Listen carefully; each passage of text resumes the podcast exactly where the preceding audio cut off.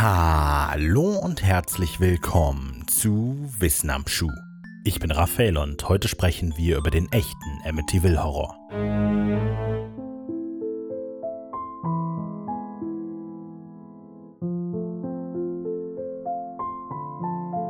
Wenn die meisten Leute den Namen Amityville hören, werden sie damit wohl entweder gar nichts verbinden oder einmal eine recht populäre Spukgeschichte, die angeblich auf wahren Ereignissen beruht. Beides ist nachvollziehbar. Immerhin ist Amityville nur eine kleine Küstenstadt im US-Bundesstaat New York mit gerade einmal 10.000 Einwohnern und damit auf der internationalen Bühne quasi bedeutungslos. Auf der anderen Seite sind bis heute etliche Filme erschienen, die sich auf die angeblich realen Spukerscheinungen in der Ocean Avenue 112 in Amityville berufen. Ganz zu schweigen von dem 1977 erschienenen Bestseller The Amityville Horror von Jay Anson, der die übernatürlichen Ereignisse im Haus akribisch wiedergibt. Angeblich. Das Buch und die Geschichte der damaligen Bewohner sind immer wieder in heftige Kritik geraten, aber darum soll es nicht gehen. Hoax oder nicht, der Spuk von Amityville ist nur ein Teil der verstörenden Geschichte der Ocean Avenue 112, einem dreistöckigen Einfamilienhaus in einer beschaulichen amerikanischen Kleinstadt. Der andere Teil ist das DeFeo-Massaker vom 13. November 1974, an dessen Ende die Leichen von sechs der sieben DeFeos mit Schussverletzungen in ihrem Bett lagen und das siebte Mitglied für sechsfachen Mord ins Gefängnis ging. Der 13. November 1974 war für die meisten Bewohner Amityvilles ein ganz gewöhnlicher Mittwoch.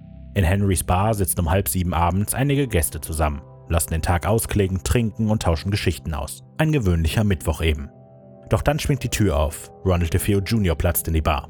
Das allein ist nicht ungewöhnlich. Er ist Stammgast in Henrys Bar. Ronald, von vielen auch Ron, Ronnie oder Butch genannt, arbeitet im Autohaus seines Vaters. Wobei mit arbeitet hier wohl eher vertreibt sich die Zeit gemeint ist. Er kam und ging, wann er wollte. Immerhin hatte er den Job primär bekommen, um Bewährungsauflagen zu erfüllen. Die Beziehung zu seinem Vater war sehr angespannt. Ronnie hatte da bereits so einige Geschichten erzählt und seine Freunde einige Vorfälle sogar selbst miterlebt. Aber einen Gefängnisaufenthalt schien die DeFeos für ihren ältesten Sohn strikt vermeiden zu wollen. Jetzt steht er aber da. Aber etwas ist anders. Ron ist sichtlich aufgeregt. Und dann beginnt er zu rufen: Bitte, ihr müsst mir helfen. Ich glaube, meine Mutter und mein Vater wurden erschossen. Er fällt schluchzend auf die Knie, während sich seine Freunde um ihn versammeln.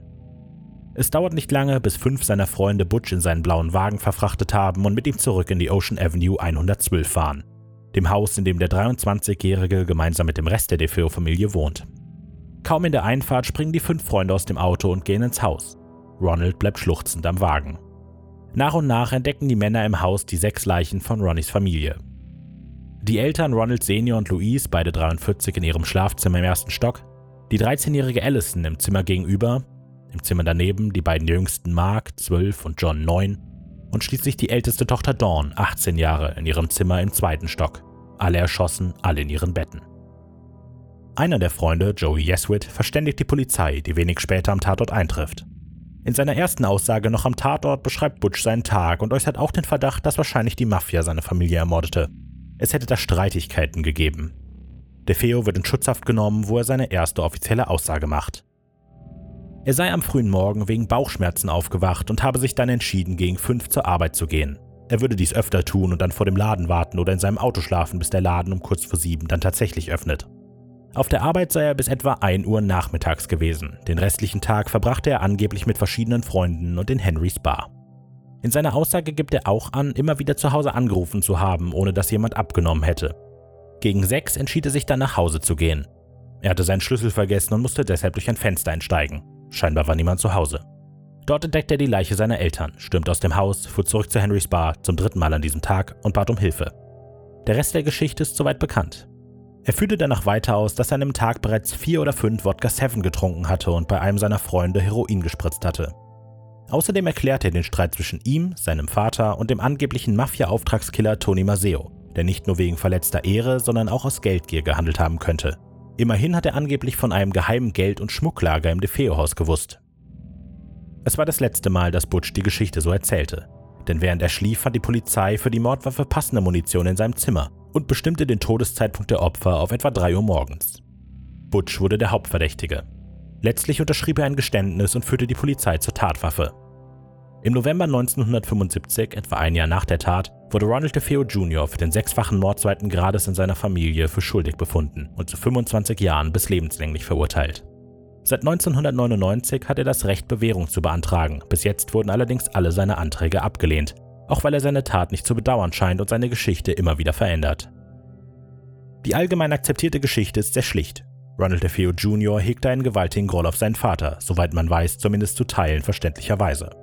Am frühen Morgen des 13. Novembers gegen 3 Uhr war der bekennende Waffener high und betrunken. In diesem Zustand kam es zum Kurzschluss. Er nahm die Waffe, ein 9mm Gewehr und erschoss seinen schlafenden Vater. In dem Moment muss ihm klar geworden sein, dass der Rest der Familie Zeugen waren.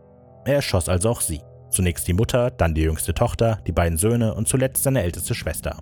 Anschließend entledigte er sich der Waffe, verbrachte seinen Tag wie beschrieben.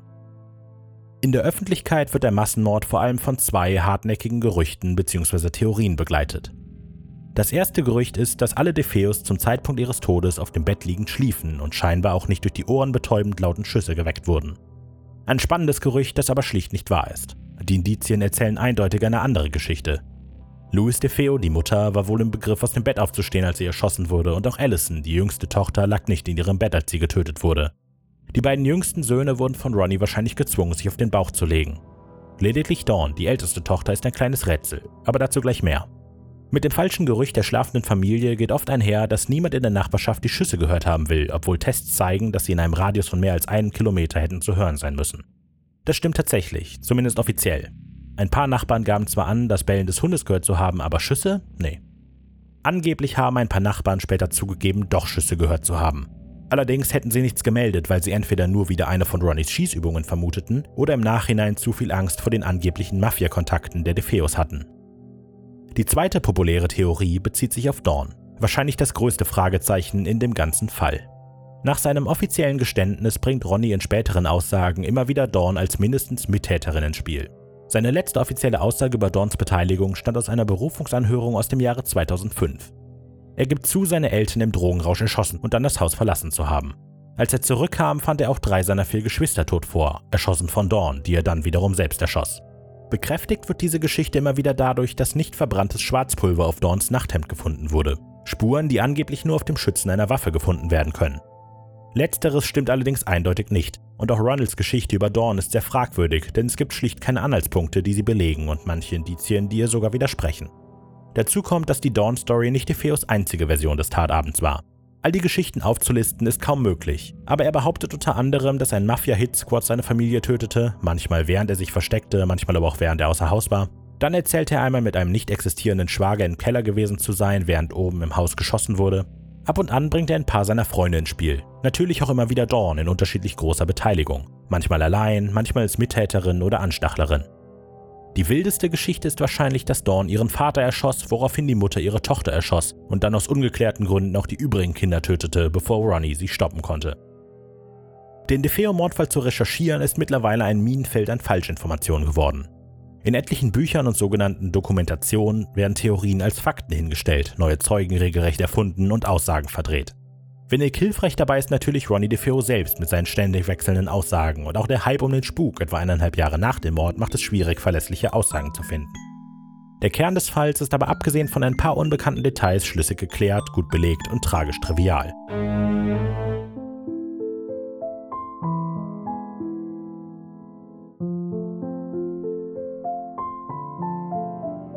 Links und Quellen für diese Episode findet ihr wie immer in der Beschreibung. Ich freue mich immer über konstruktive Kritik, Feedback, Anregungen oder ein einfaches Hallo. Nutzt dafür am besten die Social Media Kanäle auf Facebook, Instagram oder YouTube oder schreibt eine E-Mail an wissenamschuh@wenig-originell.de. Neben Wissen am Schuh erscheinen unter dem wenig originell Banner auch der englische Songwriting Podcast Sonic Rodent und das Hörspiel Creature Feature über Kreaturen und Wesen aus Folklore, Mythologie und Urban Legends. Mehr Informationen zu all diesen Projekten findet ihr auf wenig-originell.de. Danke fürs Zuhören und bis nächste Woche.